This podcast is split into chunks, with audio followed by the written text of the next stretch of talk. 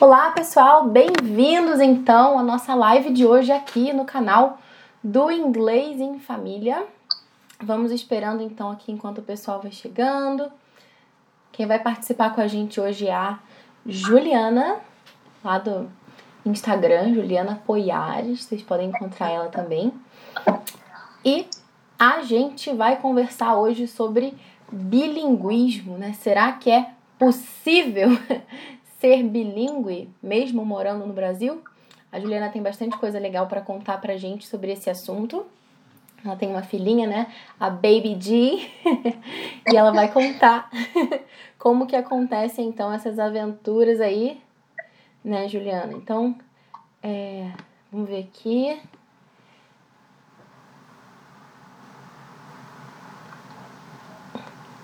Cadê? Vamos lá. Visualizar fazer uma transmissão. Ok.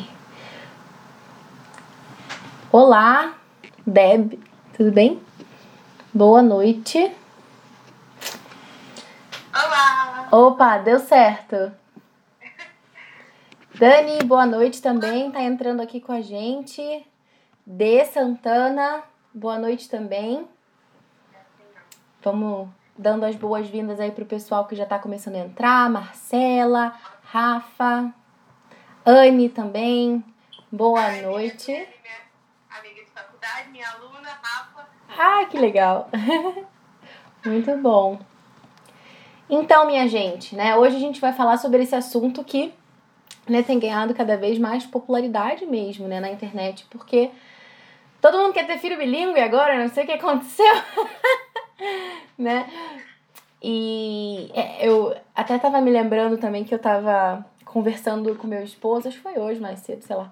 E a gente tava conversando, né, que a geração anterior, né, que é a geração dos nossos pais, era uma geração muito focada no ter, né? Então, eles queriam juntar dinheiro para comprar casa, para comprar carro, para comprar, sei lá, uma casa na praia, sei lá, ter algumas coisas, né?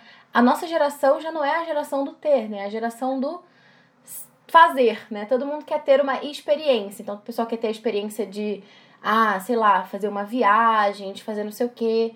E o inglês, ele possibilita, né? Muitas dessas experiências que as pessoas querem hoje em dia. Então, para poder fazer, muitas vezes é necessário falar, né? que é um outro verbo que entra aí também, né, na jogada. Então é muito bom que a gente fale sobre isso. Tem muita gente que tem dúvidas sobre esses assuntos. Enfim, é, desde já convido vocês também, se vocês tiverem alguma pergunta né, ao longo da live, quiserem comentar alguma coisa, é, optem por fazer as perguntas nesse pontinho de interrogação que tem aqui do lado dos comentários, porque depois fica mais fácil de achar as perguntas. Senão depois acaba se perdendo no meio das outras, às vezes é um pouquinho difícil. A, a Dé BSB tá falando, sou mãe do Theo e do Igor e, e Theo é bilíngue, Igor também será. Chegamos ao Brasil esse mês. Que legal. Karina tá falando, espera entrar mais gente. Calma, Karina, vamos lá. A Isa também, bem-vinda, Isa. Ou seria melhor dizer bienvenue. A Isa tem todo um trabalho lá legal com francês, né, Isa? Muito legal. Ai, francês, quero. Quero falar francês. Ai, muito bom. Então tá, Carol, se apresenta um pouquinho, né, pra quem é, não te conhece ainda, fala um pouquinho é, de quem é você, né? Como que é essa sua história aí com o inglês primeiro, né? Antes da gente entrar na parte do bilinguismo. E depois já começo a te perguntar também sobre isso. Então, meu nome é Juliana. É, eu sou professora, eu sou graduada em jornalismo, mas eu sou professora de inglês há 5 anos. E comecei a fazer curso de inglês com 10 anos, então assim, não sou gringa, não sou filha de pais gringos nunca morei nos Estados Unidos ou em nenhum país que fale a língua inglesa. Então, a minha experiência com inglês começou com 10 anos, quando eu entrei no curso de inglês. E aí, depois que eu terminei o curso, dei um intervalo de uns dois anos mais ou menos e voltei já como professora. E aí não parou mais. Nesse meio tempo, casei, fiquei grávida né, da minha filha. E aí eu, enfim, e aí que entra mesmo a, a jornada do bilinguismo. Mas é importante ressaltar que, assim, não precisa morar fora, ou ter pais gringos, ou ser gringo para ter uma criança bilíngue. Assim, a gente, na nossa pequenez, assim, nas nossas limitações, a gente consegue é, desenvolver esse trabalho. Muito bom. É, então você começou já, já falando, né, enfim, um pouquinho dessa questão do bilinguismo. E queria te perguntar, né? Talvez para algumas pessoas que estejam um pouquinho com dúvida, assim, é bom a gente colocar já meio que os pingos nos is, né? O que, que é esse negócio de bilinguismo? Tem duas línguas, assim, uma ponta para lá, outra para cá, não? Oi? É uma pessoa que tem duas línguas, tipo, uma ponta para cá, outra para lá? É, é assim, a definição que eu tenho por bilinguismo é uma pessoa capaz de falar, ler é, escrever idiomas. Né? Ela é ativa, ela consegue não só compreender, não tem só uma boa compreensão, mas também consegue utilizar dois idiomas, dois, enfim, duas estruturas linguísticas de forma ativa. Então essa seria a, a pessoa bilíngue. Enfim, é, e aí pode. Existem diferentes tipos de bilinguismo. Existe esse que é o que eu pratico com a minha filha, que é ela está sendo criada bilíngue, então ela está aprendendo dois, dois sistemas ao mesmo tempo. E existem pessoas que vão consolidar uma língua primeiro, a língua materna, e aí ao longo da vida vão adquirir uma segunda, uma língua minoritária. Então aí tem essas variações, mas o bilinguismo acho que em uma definição bem geral, assim, no português claro, seria isso, você ter a habilidade de, de fazer uso ativo de uma língua, falando, lendo e escrevendo. Uhum. E hum, depois eu volto nesse assunto, mas é, vai ter um pouquinho a ver agora também, mas é, tem toda uma um assunto também que brota daí, né, que você comentou, né, que você tá criando a sua filha bilíngue, existem bilinguismos diferentes e tudo, né, e existem muitas diferenças também com relação à faixa etária, né, na idade que a criança começa e tudo, mas a gente pode voltar para isso, assim, um pouquinho depois. É, antes disso, eu queria te perguntar também, diante de todo esse cenário, né, eu imagino que não seja algo fácil também, depois você vai explicar um pouquinho melhor sobre como que é o método que você faz e tal, mas é, diante desse panorama de desafios também, né, que não é algo simples, fácil, tipo, ah, decidi fazer macarrão, decidi tornar minha filha bilíngue, né? é, então, vai ser molho branco ou vai ser bolonhesa? Ah, né? Enfim, então, é, por que, né, diante de todos os desafios que isso supõe, é, talvez críticas, que eu imagino que você receba também, além de encorajamentos, né, claro, por que que você decidiu tornar sua filha bilíngue, dar a cara a tapa por isso? Bárbara, eu amo essa pergunta, porque toda vez que alguém me faz ela, eu, eu respondo assim, mas gente, por que não? Né? Por que não? É, por que, tudo bem, por que tornar um filho bilíngue? Mas por que não ter um filho, um filho bilíngue? Se é algo que eu posso transmitir para ela com naturalidade. Porque, assim, a gente vai ter a oportunidade de falar mais ao longo da live, conforme a gente for desenvolvendo as outras perguntas, mas eu, eu acho que uma grande vantagem disso que eu tenho feito com a minha filha hoje é a naturalidade com a qual eu posso transmitir a língua. Então, ela está aprendendo inglês com a mesma tranquilidade, com a mesma naturalidade que ela está aprendendo português. É, então, eu acho que essa é a grande vantagem. Então, ela não vai precisar, pelo menos para os níveis. É, eu acredito que para nenhum nível, mas assim, ela não vai precisar ir para um curso, entrar numa sala de aula, fazer um, uma atividade formal, porque ela está aprendendo no dia a dia. E eu aprendi também, quando eu comecei a estudar sobre o bilinguismo, sobre a criação bilíngue, que essa, essa forma de conviver, né, a vivência bilíngue, ela tem algumas vantagens, até mesmo para o nosso cérebro. Então, quando eu comecei a estudar sobre esse método que a gente usa, que a gente vai falar mais para frente, eu aprendi que crianças criadas nesse método, ou seja, são crianças que convivem diariamente com um ambiente bilíngue. Então, elas a todo momento têm que fazer esse exercício, né? Hora, caso da minha filha, hora português, hora inglês, no mesmo dia, às vezes na mesma refeição, ela sentada à mesa com o pai e comigo, ela vai se dirigir a mim em inglês e ao pai em português. Então, ela, o cérebro dela está fazendo esse exercício o tempo todo. E isso tem vantagens que alguns especialistas comparam com a vantagem da música, por exemplo. A gente sabe, né, é comum a gente ouvir que as crianças que aprendem música, elas têm mais facilidade no raciocínio lógico, enfim, algumas outras coisas, justamente por conta do exercício que a música impõe ao cérebro. E o, e o ambiente bilíngue, ele faz uma trajetória semelhante, digamos assim. Né? Eu estou simplificando muito, porque os, enfim, os artigos são bem complexos, não é, não é preto no branco. Mas esse exercício, essa possibilidade que, que o ambiente bilíngue proporciona, ele é muito benéfico em outros aspectos. Né? Então, assim, é só vantagem, não só para vantagem utilitária. Já a pessoa fala inglês, então ela pode colocar isso no currículo, não só isso, mas pode desenvolver, ajudar esse indivíduo a desenvolver outras capacidades, outras potencialidades também, para além da língua. E como que foi o processo assim de você tomar essa decisão? Tipo, você ouviu falar que alguém fazia isso, você viu, conheceu alguém, foi assim, tipo, na hora você pensou, hum, legal, vou fazer. Ou não, você teve algum receio no início, passou por um processo de reflexão sobre isso, assim, como que foi esse processo, assim, da Juliana? Foi uma decisão parte de você? Foi uma sugestão que alguém te deu? Como é que foi isso? É, então, eu, quando, assim que ela nasceu, eu fal, falava algumas coisas em inglês com ela, assim, algumas saudações. Depois que ela começou a brincar, sentar, eu já fazia algumas atividades com ela em inglês. Mas eu só comecei a utilizar o One Personal Language com ela depois que eu descobri uh, um Instagram chamado Meu Bebê Bilingue. Hoje ela é minha amiga, Esther, e depois eu até vou deixar o, o arroba dela aqui embaixo.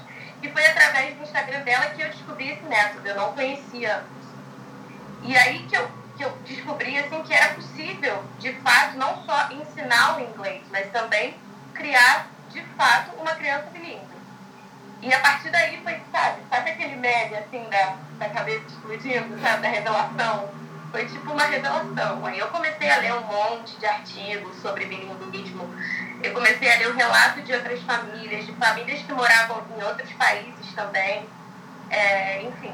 E aí eu comecei a devorar esse assunto. Na época eu até fiquei com vontade de mudar a, a tese da minha dissertação, porque eu fiquei tão apaixonada.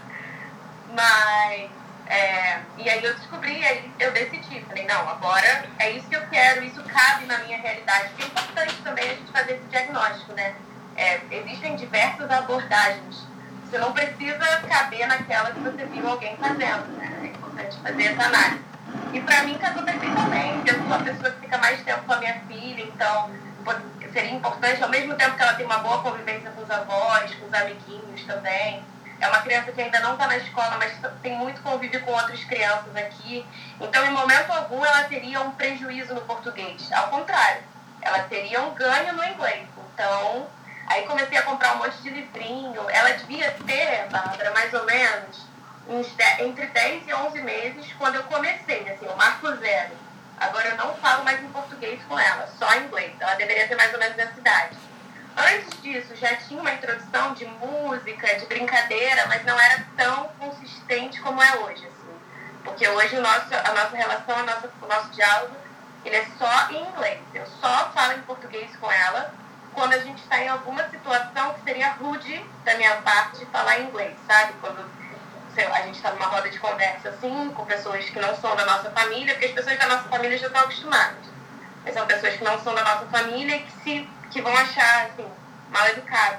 Que seria mal educado, né? Criar um diálogo ali que, os, que as outras partes não poderiam entender. Esse é o único momento que eu vou falar em, em português com ela.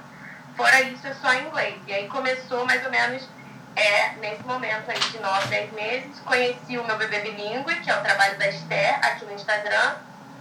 E aí comecei a ler, resumindo, né, de novo, comecei a ler um monte de coisa e aí tomei essa decisão. Boa.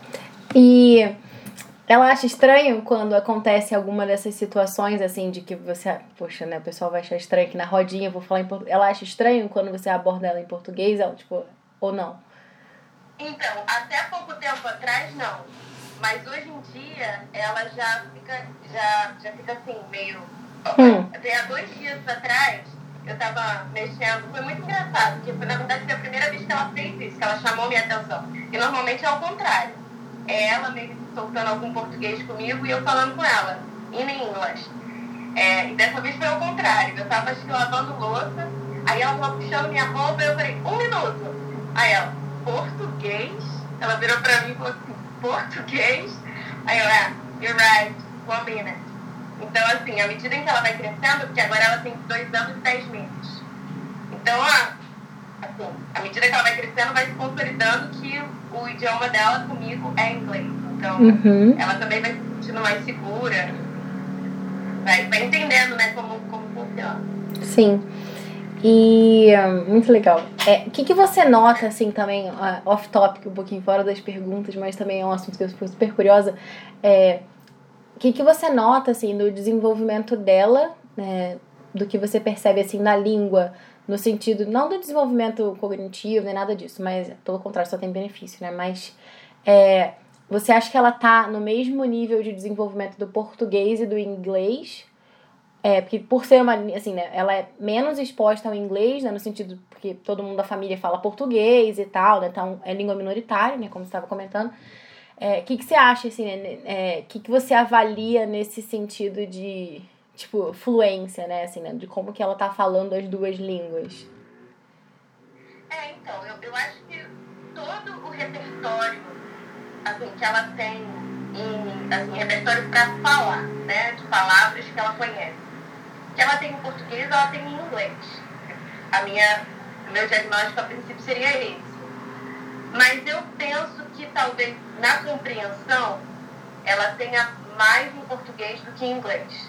Porque como ela foi exposta a mais palavras em português por falar mais com pessoas em português do que em inglês, eu acredito que assim, o banco de dados dela, sabe, de, de português seja maior. Porque a gente já, já teve episódios, por exemplo, assim, tem músicas, eu estou tentando pensar num exemplo. Ah, tem o, o Doutora Brinquedos. Ela, ela não, normalmente não assiste muito desenho. Mas quando assiste, eu coloco em inglês. Mas aí teve uma vez que eu coloquei o Doutora Brinquedos, aí ela falou assim, português. Tipo assim, ela pediu para colocar em português. E aí quando ela fez isso, eu meio que percebi que, de repente, para ela seja mais confortável assistir em português do que em inglês. Muito embora eu não tenha dado bola, tenha colocado em inglês mesmo, eu falei, não, vai assistir desenho, tem que ser em inglês. Pelo menos isso, já vai assistir desenho, então tem que ser em inglês. É, mas ela assiste também, ela acompanha, não, não tem problema. Mas eu, se eu tivesse que arriscar, eu arriscaria que o banco de dados dela em, em português é um pouco maior ainda. Uhum. Mas é, tudo que ela precisa falar comigo, ela dá um jeito de falar em inglês. Uhum. Ela faz entender. Legal. E um, esse foi o seu processo, assim, né? A gente tava falando um pouquinho da sua decisão, né? De como que você optou e tal, né? Por que não, aquilo que você tava falando. E você conheceu esse Instagram. E como é que foi, assim, na hora de, tipo, externalizar isso, assim, né? Você chegou pro seu marido e falou, então, agora eu só vou falar em inglês com ela. Que, como que foi a reação dele e das outras pessoas da família? Que tipo de crítica você recebeu no início? ou que você recebe agora? Como que foi isso, assim? Então, eu, na verdade, eu cheguei pra ele, né, pro meu marido, e perguntei o que ele achava. Eu não, não impus a, a decisão. Eu mostrei pra ele, disse, olha, é possível, o que, que você acha? Enfim, a gente já conversava sobre isso de forma mais despretensiosa antes, né, porque ele já me via falando algumas coisas em inglês com ela. E ele comprou a ideia, assim, ele achou fantástico. Ele não fala inglês, assim, fluente, ele tem aquele inglês basicão. Mas hoje, conversando com ele, ele já até fala que aprendeu várias palavras, só de nos ouvir falar, né? E os meus pais, assim, os avós da Giovana, é só admiração, assim. Eles, é, eles bateram palminha. A única crítica, que, que na verdade eu nem encarei como uma crítica, mas é uma dúvida muito recorrente das pessoas, muito mesmo, assim, não só da família, mas da sociedade, é o a questão do atraso de fala. Muitas pessoas, são um grande mito do bilinguismo, né? As pessoas acreditam que as crianças que são bebês bilíngues, né, que são desde bebês criados bilíngues, eles têm um atraso na fala. E assim, diversos fones já compartilharam que isso é um grande mito e isso tranquilamente a gente conseguiu contornar porque a minha filha começou a falar muito cedo. Ela com um aninho já falava bastante coisa e também com um ano e meio já era uma tagarela. Então, isso, esse tipo de coisa logo, é, é essas perguntas logo desapareceram. Mas é importante também, sempre que a gente tem a oportunidade, reforçar que cada criança é uma criança. Às vezes, pode ser que eu tenha, que quando vier o meu segundo filho, ele demore mais a falar do que a minha primeira. E tudo bem, porque as crianças têm momentos diferentes, têm desenvolvimentos diferentes. Mas o bilinguismo não costuma ser uma questão, não costuma ser decisivo quando se tem um diagnóstico de atraso de fala. Normalmente não. Normalmente as crianças se desenvolvem normalmente porque para elas se forma um único sistema linguístico, né? Elas estão aprendendo mais palavras, não é que estão aprendendo uma ou outra. O que, o que eles alternam é com quem eles vão falar o quê. Mas, é, mas para as crianças não tem um. Não é como se eles tivessem que trabalhar duas coisas que são opostas. São coisas que complementam, na verdade, né? Dois idiomas. Então, não, a gente pode até depois compartilhar algumas postagens das fotos que elas vão falar com mais propriedade. Hum. mas, assim, não, é, é uma pergunta muito recorrente. Que hoje eu já não tenho mais, porque a minha filha já é uma tagarela, mas antes dela falar, as pessoas ficavam meio escandalizadas. Não, hum. mas ela não vai atrasar a fala? Não, não vai atrasar a fala, tá tudo bem. Uhum. E eu vou só fazer uma pausa assim nesse assunto para é, voltar um pouquinho numa outra questão que a gente tinha falado antes, né, dessa questão da faixa etária e tal. Você falou que começou com ela quando ela tinha tipo uns 10 meses, assim. E isso é uma coisa que muitas pessoas se perguntam, né? Porque a gente sabe, né, que assim, né, há vários estudos, né, científicos que mostram que essa exposição a uma segunda língua, né, o quanto antes ela acontece, é, mais chance a gente tem, né, de que assim, aquela criança realmente possa adquirir aquilo como língua materna, né? Uma outra língua materna, né, não como uma língua estrangeira e tal. É. Hum, mas assim, é, eu lembro até de uma, uma vez que eu vi que teve um experimento que foi feito com bebês japoneses. O pessoal sempre fica brincando, né? De ah, que japonês fala flango, fala 1,30 esse tipo de coisa.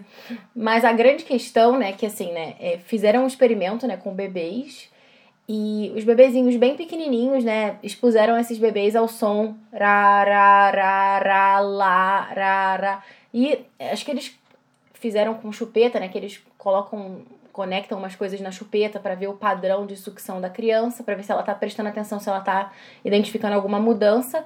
E os bebezinhos bem novinhos, eles conseguiam identificar essa diferença de padrão, mudava. Já os bebês, que acho que já estavam lá mais para perto de um ano, não lembro exatamente a idade, é, já mais velhos, eles já não conseguiam mais, eles já não notavam diferença. Então essa que é a grande vantagem, né, que eu vejo, porque quando a criança é bem pequenininha, né, quanto menor, né, ela tem uma capacidade maior de perceber sons diferentes, né? E a gente só consegue reproduzir aquilo que a gente consegue ouvir, né? Então, toda a questão da pronúncia, né, tudo isso. E surgiu uma pergunta aqui que eu acho legal a gente comentar agora, em que a Márcia perguntou assim: é possível um americano de 10 anos, cuja mãe é brasileira, aprender português? Qual a melhor estratégia? Então, quem perguntou isso foi a Márcia Regina. Então, como acho que tem um pouquinho a ver com essa questão da, da faixa etária, tudo queria. Não sei o que, que você daria de dica aí para Márcia. Oi, Márcia, tudo bem? É, quando se trata de bilinguismo, eu não costumo dizer nunca que é tarde. Nem que é muito tarde e nem que é muito cedo. Mas, como a Bárbara já mencionou, existem alguns aspectos que precisam ser levados em consideração. É, existe mesmo essa, assim, essa máxima de que quanto mais cedo a gente aprender, mais facilidade a gente vai ter com algumas coisas, sobretudo a pronúncia. Por exemplo, eu comecei a estudar com 10 anos e eu hoje sou proficiente na língua. A minha filha começou a estudar com 10 meses. A tendência, a minha aposta é que no, no que diz respeito à pronúncia e até mesmo na parte cognitiva mesmo da língua, que ela me supere. Porque ela começou 10 anos antes. É, mas. E com uma exposição muito maior, vamos combinar também, né? Porque você só tinha no curso. é, não tem comparação. É, só, assim, eu acho que o maior problema de começar a ensinar português com uma criança de 10 anos vai ser o próprio temperamento da criança. Porque se você começar, a, você definir assim, ah, é, a partir de agora, mamãe só fala português com você. Pode ser que ele mesmo fique assim, não, mas não quero. não, vou falar inglês, sabe? Então, é um percurso que eu posso te sugerir é, é você começa com uma, uma metodologia chamada time and place, que aí você vai ter é, é, é, hora e lugar. Você vai definir uma hora em um lugar ou um dia na semana que só vai falar português. E aí você fala português com ele, lê histórias em português para ele, apresenta música, ensina ele a cantar as músicas. Os livros, assim, são desenhos, assim, não muito. Eu, eu acho que nesse momento os livros, a, a conversa, o contato humano vai ser mais, assim, benéfico e vai te apresentar, vai te trazer resultados mais rápidos. E aí, no momento que ele já estiver confortável, aí você pode tentar é, mudar né, do hora e lugar para o one person, uma language, que é ele vai falar com o pai, com o inglês em casa, e com a mãe em português, o tempo todo, todo dia. E aí a exposição dele vai ser muito maior, porque toda a rotina dele com a mãe vai estar em volta de vocabulário inglês, de, com, de em português, é, comandos em português, palavras, vocabulários. Então, o que você poderia fazer é fazer essa, esse caminho, essa escadinha.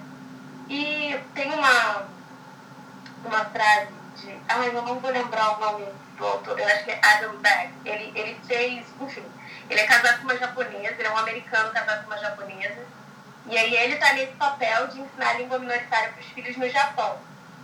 E ele fala que a gente só tem um jeito de falhar criando os nossos filhos bilíngues, que é desistindo completamente.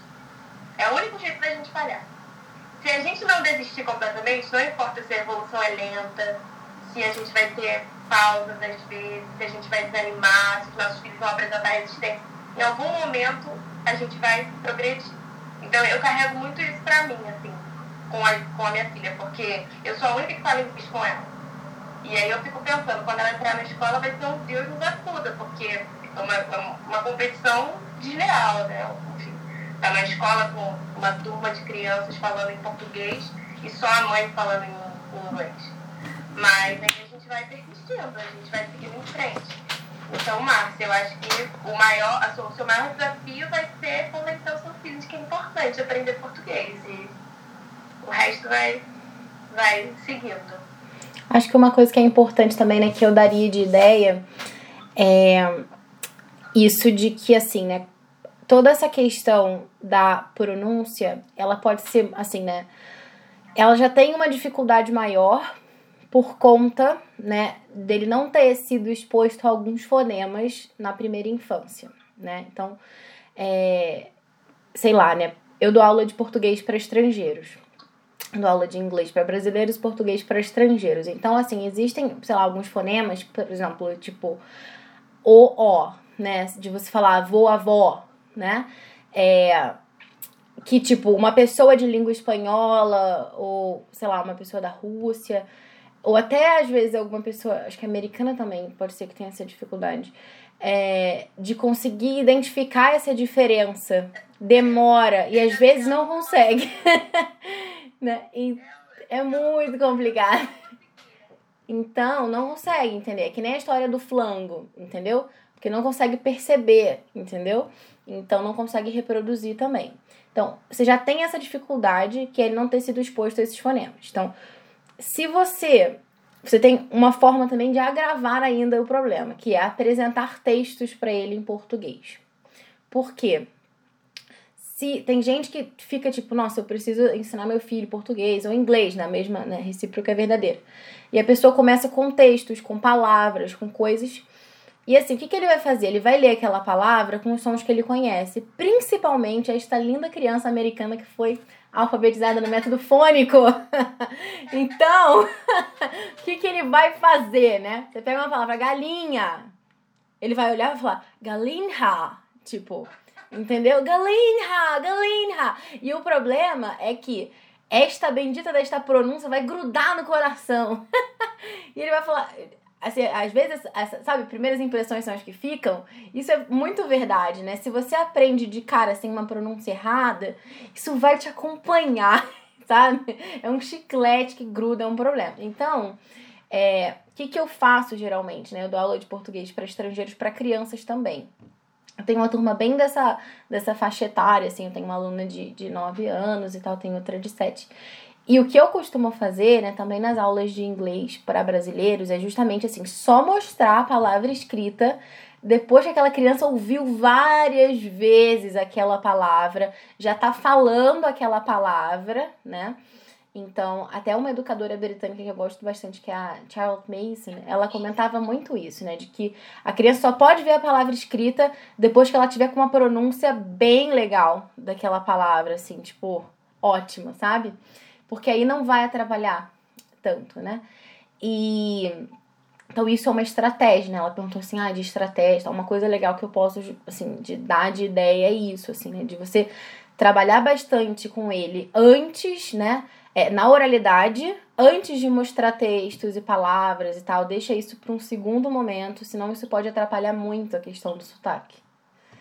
Né? Mas você acha que até assim, a, a contação da história, da mãe contando a história para o filho, você acha que é, nesse momento seria para evitar também?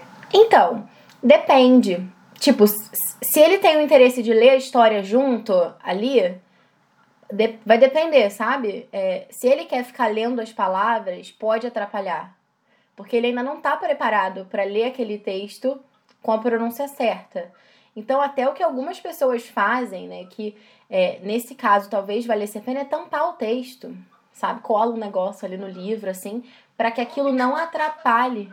É, ou também fazer isso. Mas geralmente ele quer ver a gravura, então às vezes é melhor você botar um negócio assim em cima e com criança pequenininha é fácil, né? Porque a criança não vai ler ainda aquilo, né? Então, tanto faz. Mas para uma criança que já tem um interesse, às vezes é curioso de ver como se escreve em português, aquilo pode atrapalhar, porque ele vai tentar ler e vai conflitar aquilo que ele tá imaginando que é o som daquela palavra com aquilo que a mãe tá falando, então, que, entendeu? É meio confuso isso nesse sentido. Então, isso é uma ideia também, né? Que às vezes dá para dá para dá para tentar também. Mas você já começou a falar um pouquinho aí do one, one, é one person, one language ou one parent, one language? É, falam as duas coisas. Pode ser as duas coisas. É porque não necessariamente é, é o pai ou a mãe hum. são um desses sujeitos, né? Uhum. Mas pode ser one parent, one language ou one person, one language. Entendi. Que é o, a abordagem que a gente usa. Isso. Quer que eu comece a falar? Isso, fala pra gente. Você já falou várias pinceladas aí, mas define mais especificamente, né? O que, que é esse OPOL? Ele é basicamente a criança ter assim, o pai e a mãe, né? Assim, na estrutura. E um pai vai, o pai vai falar uma língua e a mãe vai falar outra. E a, e a rotina da criança é normal. A única diferença é que ela vai ouvir de um dos seus cuidadores principais o um idioma, um idioma e do outro outro. Então, e isso vai ad infinito. Assim. Eu sigo um Instagram também que o pai fala mandarim, a mãe inglês e a criança aprende português fora de casa. Então é uma criança trilingüe. Então, assim, é, é, existem ainda as variações. A nossa aqui em casa é a básica, assim, o pacote básico. O pai fala português, a mãe inglês. E é isso. Isso é uma tradução literal, né? É uma pessoa, um idioma. E é exatamente isso, é um título autoexplicativo esse, esse método. E é o que mais se, assim, se adaptou à minha família, é o que eu acho que melhor funciona aqui na minha dinâmica, sabe?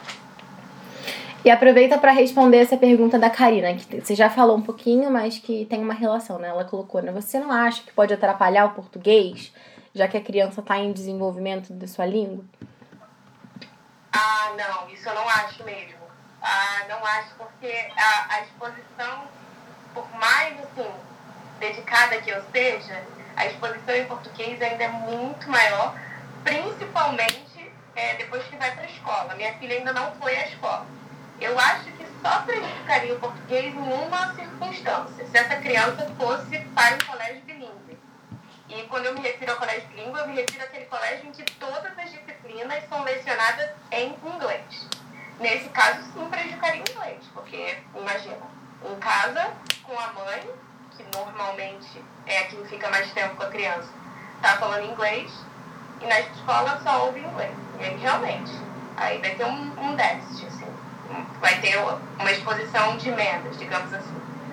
Mas um caso comum, assim, como por exemplo aqui da minha filha, ela está ouvindo é, é, inglês comigo, mas quando for à escola vai ouvir português com os... E ainda que não fosse a escola, ainda que eu educasse ela em casa, ela tem um convívio assíduo com os pais, com os meus pais, com a família do meu marido, com o meu marido. Então, assim, eu não, eu realmente não acho que teria um prejuízo.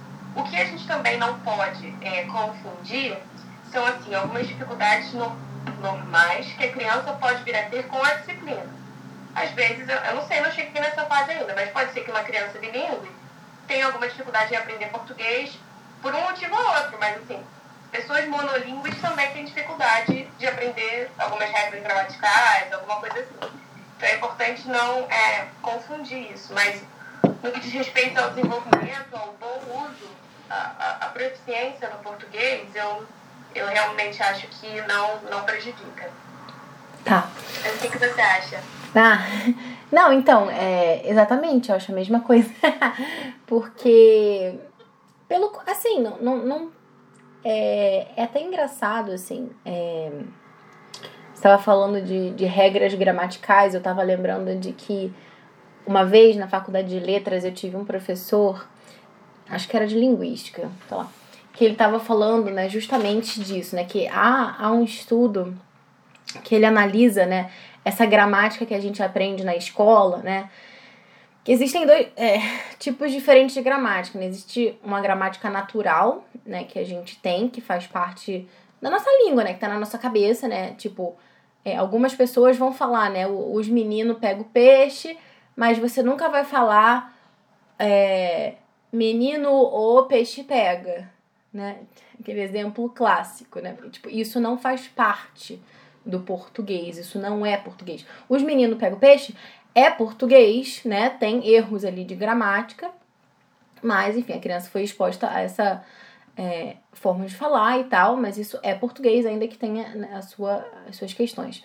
É, mas menino ou peixe pega não é português, não é possível em português, né? não é compreensível.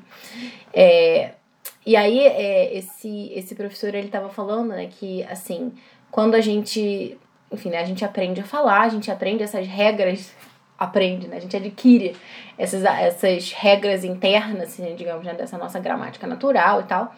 É, e a gente sabe que a gente precisa falar o menino, não menino o. Você não precisa aprender isso em nenhum livro, né? Você simplesmente né, adquire isso.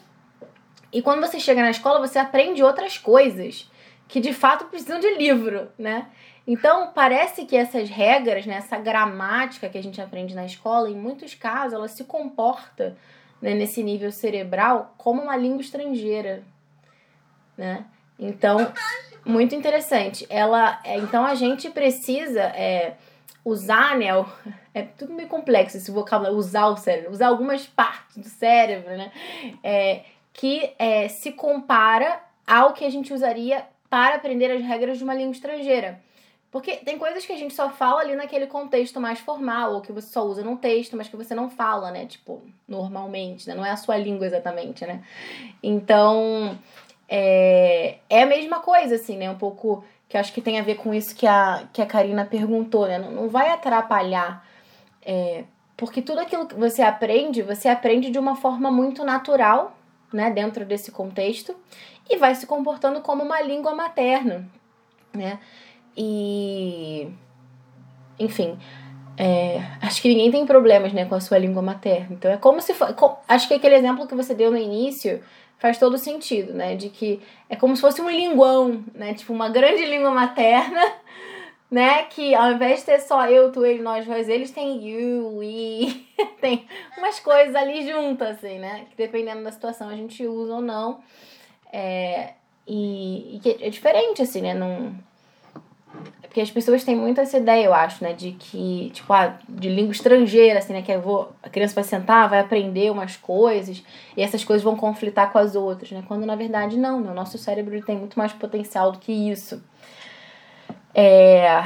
que mais? Eu ia te perguntar também, né? Porque você falou, assim, né? Que vocês optaram por essa abordagem, né? Do One Person, One Language, que era o que mais se adequava na sua rotina e tal. É, como que é a sua rotina? Por falar nisso. Então, nesse momento eu trabalho três manhãs por semana e, e assim, trabalho fora, né? Trabalho fora de casa como professora três manhãs por semana. E o, as, outras, as outras duas manhãs, né? Estou em casa e as tardes e noites também. Então eu tenho bastante tempo em casa com ela hoje. Quando eu comecei a praticar isso, eu tinha um pouco menos, porque eu dava aula numa outra escola. E aí eu tinha algumas tardes, eu tinha pedaços de algumas tardes que eu tinha que estar nessa escola também. Então era um pouco menos de tempo, mas ainda assim tinha bastante tempo em casa, bastante contato com ela. Assim. E eu acredito que para essa abordagem seja necessário isso, esse, esse tempo de exposição. Ou então, para uma família, por exemplo, que o pai e a mãe trabalham oito horas por dia fora, acredito que o ideal seria é, a outra metodologia que é a língua minoritária em casa. O ideal para criar um bilíngue seria que pai e mãe falassem a língua minoritária em casa, que fosse assim, o idioma da casa. Já que, enfim, tendo pai e mãe oito horas por dia fora de casa, a exposição é menor, né? Uhum. seria Então, essa é, é basicamente a minha rotina. E, assim, não pensem que eu fico... Eu até gosto, assim, de criar atividades para ela. Quando ela, antes de fazer o ano, eu fazia bastante atividade sensorial, assim, eu gosto dessas coisas. Mas não é o... Como eu posso dizer? Não é nisso que a minha criação bilíngue se baseia.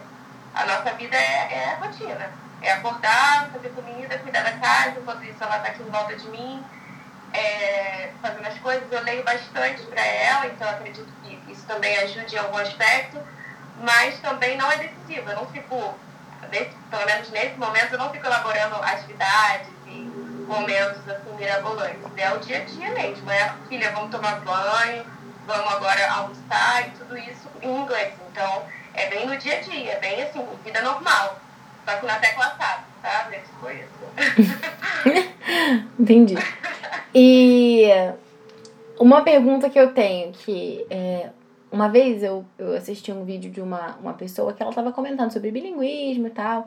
Ela tinha falado que ela ia optar pelo time and space, porque ela acreditava que o método né, One Person, One Language não se adequaria muito para ela, por causa da questão da língua afetiva, né? Que ela, essa pessoa ela dizia isso, né? Que assim, ah, eu nunca vou conseguir, assim, né?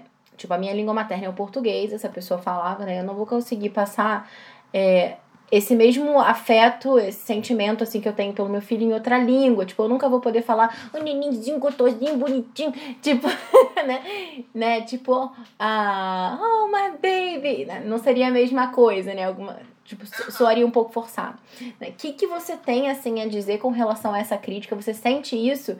Que você se expressaria melhor em português ou não? É, porque às vezes eu também penso, assim, já me metendo no meio da resposta, eu já pensei um pouco sobre isso e eu acho que, é, não sei, é, tudo depende um pouco da forma como você construiu aquele relacionamento também, né? Porque, tipo, se você é japonesa e o seu marido é italiano, Tipo, se você se expressar na sua língua materna, por mais afetivo que você seja, não vai entender nada. né? Então, é, então, assim, o afeto deles foi desde o início é, trabalhado no inglês. Então, as palavras fofinhas que eles têm são em inglês, né? Então, é uma coisa que eu penso também, um pouco de possibilidade de rebater essa ideia. Mas ao mesmo tempo também não sei. Então, quero saber de você. O que, que você acha dessa história toda? Alguém já disse isso pra você? Você já ouviu falar disso antes? Não? É, eu, eu nunca tinha sido perguntada em relação a isso, mas isso é, era algo que eu já tinha parado para pensar, mas não agora para a infância dela, mas para a adolescência.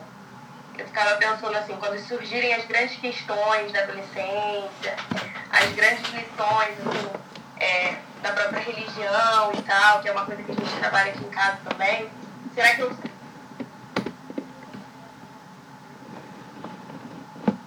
Ixi, acho que travou. Peraí, vamos lá. Calma. Calma aí. Acho que travou. Repete o que você falou das questões da adolescência. Tá sem. Não tô te escutando. Que estranho. Peraí. Fala alguma coisa. Tá me ouvindo? Gente, dá um retorno aí. Tá todo mundo escutando nós duas? Eu não tô mais escutando você, Juliana. Não sei o que fazer. Eu vou fazer o seguinte, eu vou fechar e você solicita de novo para entrar aqui na live. Peraí.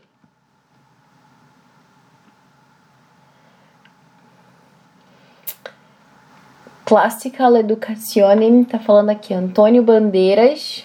Cadê? Antônio Bandeiras. Dizia que toda vez que se emocionava, chorava em espanhol. Ah, legal.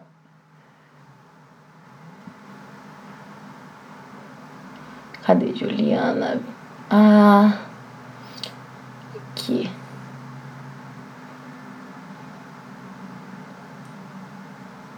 Vamos lá, estamos aguardando. Ela vai entrar. Oi. Fala alguma coisa. Ai, eu não tô te ouvindo. Não sei o que acontece. Agora travou geral. Peraí. Vamos lá, enquanto isso, deixa eu ler aqui o que o pessoal tá. Oi, voltou. Fala alguma coisa. Eu não tô conseguindo escutar. Não sei o que aconteceu.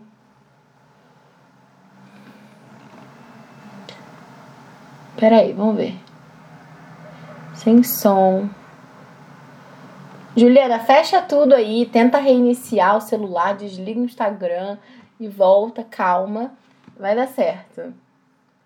Deixa eu ver aqui enquanto isso o que, que o pessoal falou. Ninho bilíngue. Já pensei sobre isso e de fato tem palavras fofinhas que só existem em português. Aqui eu consegui adaptar e acredito que consigo demonstrar muito amor, mesmo que em inglês. Então compartilhei quais são as palavras fofinhas em inglês que você usa. Coloca aí, vai ajudar o pessoal. que mais? deixa eu ver o que mais que o pessoal tá falando aqui. Teve uma outra pergunta. Ah, aqui. Hum, hum, hum. Classical Education. Qual método ideal para quem tem dificuldade de pronunciar? As variações com TH me perturbam. Esse TH é um, é um problema, né? Porque assim, né? Assim como a gente é, eu tava falando no início, né? Tipo, as, é, muitos estrangeiros têm problemas com esse som do O, O, né? Porque eles não foram expostos a esse, esse fonema na infância e tal. Então, a gente também tem dificuldade com esse fonema, porque a gente também não foi exposto a isso, né? Então, é muito exercício, assim, né? Mesmo muita prática. Ajuda a fazer algumas comparações, né? Com relação a esse negócio desse TH. É, com o som do Z do espanhol da Espanha, por exemplo, né? Então, sei lá, isso foi uma coisa que me ajudou a entender, né? Porque é, eu já sabia espanhol antes de começar o inglês. Então, esse coração, tipo língua presa, né? É esse TH, né? Do thanks, three. No início pode ser mais fácil também você botar um linguo assim lá pra fora, né? Thanks, three. e aos pouquinhos ele vai voltando um pouquinho mais para dentro. E até que ele vai saindo, né, com uma naturalidade maior, né? E atividades mesmo, né, de phonics, né, que eles chamam, que seriam essas, é, essas atividades para praticar o som dos fonemas. Então, isso acho que ajuda bastante também. Deixa eu ver aqui se a Juliana conseguiu voltar. Um... Vamos ver. Aqui. Vamos lá, Juliana, vai dar certo. Vamos lá. Uhul.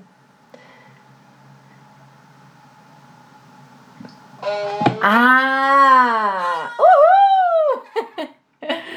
Muito bom. Ah, Ninho Bilingue tá sugerindo aqui usar Who's mommy killed little baby? Eu super uso esse. Super uso.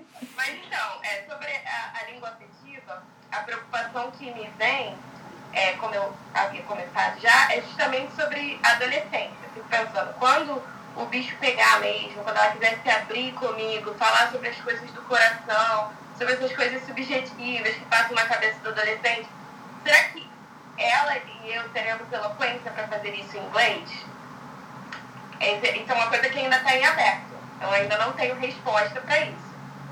Mas nesse momento da infância, o inglês é a nossa língua afetiva.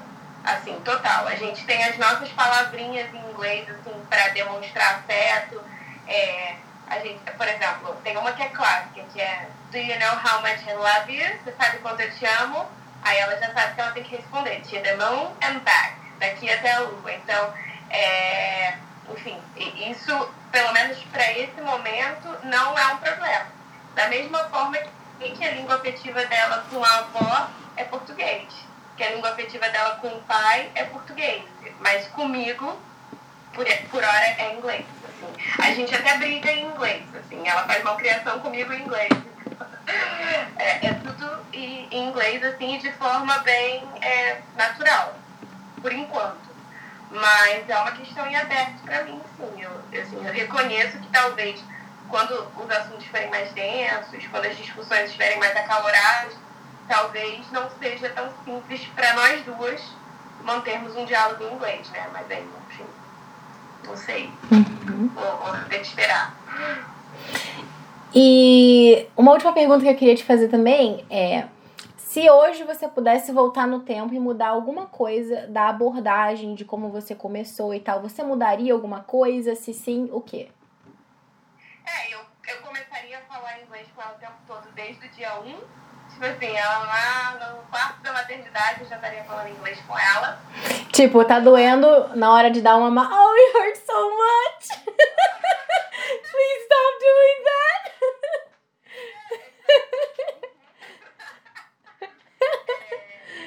Don't bite me. What's wrong with you? é, e eu acho que eu também. É porque a gente nunca tá, acha que a gente sabe o suficiente, né?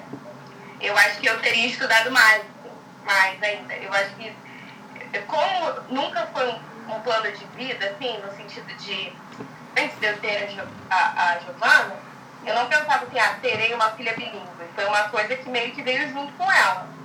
Então eu acho que se eu tivesse isso, isso como uma meta antes, eu acho que eu teria estudado mais, aprendido mais, procurado melhorar, que eu pudesse para me sentir cada vez mais preparada, né? Mas assim, também acho que a gente não tem que ficar dando voz para as nossas inseguranças. É, é caminhando que se faz, né? Como é que é? O estado, tem o estado a gente aprende a caminhar caminhando. Tem um negócio assim. Tem um espanhol que é, aqui, que é assim: caminante não há caminho, se hace caminho ao andar. Então, caminhante não tem caminho, né? O caminho se faz caminhando. Exatamente. Exatamente. É exatamente isso. Muito bom. Agora, eu tô preocupado porque eu não, não lembro exatamente que horas a gente começou a live, mas eu acho que já vai dar uma hora. E o Instagram vai simplesmente desligar gente. Mas tem uma outra pergunta que, que mandou aqui a Deboia BSB, falou recomendações de sites para baixar material. Eu não sei se ela quis dizer de material tipo de dicas assim, de atividade e tal, ou uma coisa mais natural, é, ou alguma coisa para pesquisar sobre bilinguismo. Sei lá, responde aí do jeito que você achar melhor. Inglês em família. Ah! Gente, mas é sério. Obrigada, obrigada. É lindo. Olha, o material que eu uso com ela hoje são livros em inglês. Então, eu compro livrinhos infantis. E são livrinhos infantis mesmo, não é livro. É, eu tô aqui do lado da. São livrinhos assim, ó. De criança mesmo, com ilustração, poucas frases. E na minha, assim, na minha experiência, sendo mãe de uma criança, esse aqui são os meus maiores aliados. Então, não tem nenhum site que eu atualmente faço, né, download de material, nada disso. Eu compro livrinhos. Uhum. É o que eu falo. Tem, mas tem um, eu conheço um que é o Teachers Pay Teachers. Ele é um. Algumas coisas você vai ter que comprar, se eu não me engano, é teacherspayteachers.com só. Se eu não me engano, é isso. E lá vai ter assim, tem um monte de mães homeschoolers que produzem conteúdo para lá e professoras também. E aí tem a, o, uma parte do site é gratuito, você pode fazer download de, de coisas que estão lá assim, disponíveis mesmo, e outra parte é você tem que comprar. Mas dá paradinha no site de Inglês e Família, material maravilhoso com ilustrações lindas. Eu não sei onde você encontra essas ilustrações tão maravilhosas. É muito legal. Garimpando muito. É sério, às vezes demora horas, assim, pra achar algumas, assim, mas, enfim, vale a pena. Às vezes acha também, mas com a qualidade bem baixa. É. Porque é garimpando. Essa é a questão. Um, tem um site também que eu uso às vezes, não tanto para atividade tipo inglês, assim, mas eu uso, pra, assim, às vezes para meu filho pintar alguma coisinha, fazer algumas coisas, é o Twinkle. Eu não sei se você conhece, mas o, Twinkle, ele escreve assim, ó, deixa eu pôr aqui. Twinkle. O Twinkle tem algumas coisas para baixar de graça. É, mas é, tem uma assinatura também. Meio que é, é tipo Netflix das folhinhas, eu falo. Porque tem vários tipos de folhinhas pra você imprimir e tal. Tem umas coisas de lá que eu não gosto. Eu acho eles muito politicamente corretos, muito chatinhos com algumas coisas. Mas. É, mas tem muita coisa bacana. Assim, dá pra ver muita coisa legal lá. O tipo de ilustração não é tipo do nosso, assim, né? Meio vintage, assim. Mas não são ilustrações feias, sabe? Aqueles bonecos cabeçudos, desproporcional. Não. Não é isso, é bonitinho, assim, né? Dentro do, do que a gente tem de contemporâneo, é bonitinho. E tem muita ideia, assim, né? De muita coisa lá interessante que dá pra, dá pra aproveitar. E teve alguém que perguntou alguma outra coisa também aqui, já que você falou de inglês em família. Bilíngue aqui falou do cansaço. Do cansaço Foi. eu Você fica cansada? Você. Principalmente no início, quando eu comecei, assim, as primeiras semanas, era muito engraçado porque eu me sentia mais cansada que o normal e eu não entendia o porquê. O porquê que eu estava, eu estava assim, é, é, executando a minha rotina sem mudanças e estava me sentindo mais exausta. E depois eu percebi que eu acho que era isso, assim, porque como o inglês não, não foi, não é uma língua materna para mim, é a minha língua universitária, e antes eu só falava inglês no trabalho, e agora eu estava falando em casa, na minha rotina, isso gerou, assim, um cansaço, assim, mental real. Então, é, eu empatizo com você, isso acontece comigo também. que mais? É, teve uma que falou assim, a é, Classical. Gente, faça mais lives, adorei. Peguei pouco, mas adorei. Claro, eu topo, vai ser muito bom. Alguém perguntou aqui também é, do negócio da vídeo. Ah, Classical Education é, sugeriu uma palavrinha fofa em inglês, cute. E é, ela perguntou, Bárbara, você ensina por videoaula? Então, o meu filho não, tipo, porque a gente faz atividades em casa, né? Com o material do Inglês Vivo, que é esse material que a, que a Juliana tava falando. Tem uma, uma amostra bem legal, dá pra baixar lá no link da bio. Mas eu dou aula também online de português para estrangeiros, né, que eu tinha falado, e de inglês para brasileiros. E sim, essa é por videoaula, ao vivo. E é bem legal, tem uns exemplos lá no IGTV que você pode assistir também para pegar ideia, né, de coisas às vezes para fazer com o filho e tal, é bem legal. Trabalhar com música é muito bom, né? Enfim. É, muito bem. E por fim, é, queria também fazer uma, uma última pergunta, não sei se vai dar tempo, mas Juliana, talvez alguém tenha se inspirado agora, né, de tipo, puxa, que legal, quero fazer isso, né? Gostei desse negócio aí de One Parent, One Language. Como começar, né? Como estudar mais sobre isso? Tá muito tarde, não tá? É, você já falou um pouquinho, né, de de repente começar com uma outra estratégia, time and space, mas tem alguma coisa mais prática que você gostaria de falar? É, eu acho que o primeiro passo é justamente ler sobre as abordagens disponíveis, né, que já existem aí, que já tem famílias no mundo todo usando, e ver qual melhor se adapta à sua família, até mesmo para evitar frustrações. Então você vai lá, dá uma lida e vê o que melhor se instala na sua realidade. E assim, algo que me ajuda muito, a gente falando de crianças que não leem, né, como você sugeriu, são os livrinhos em inglês. Esse momento da leitura, desse contato com, da, dos pais com o filho, é, eu acho assim, sensacional e eu acho que me ajuda muito com a minha filha. Assim.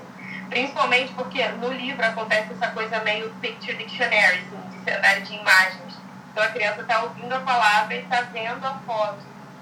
Eu acredito que isso tenha uma, uma aquisição boa, assim, de vocabulário. É, não, não coloque nas costas dos desenhos do inglês do seu filho, porque a aquisição de de vocabulário não é tão simples assim, né? No, no contato passivo com a língua, então não adianta só colocar os desenhos lá na língua que você pretende ensinar, porque não, não vai ter uma aquisição muito boa. Ju, desculpa, tenho que te interromper. Cinco segundos para acabar a live. Um beijo! Ah, então é pois é.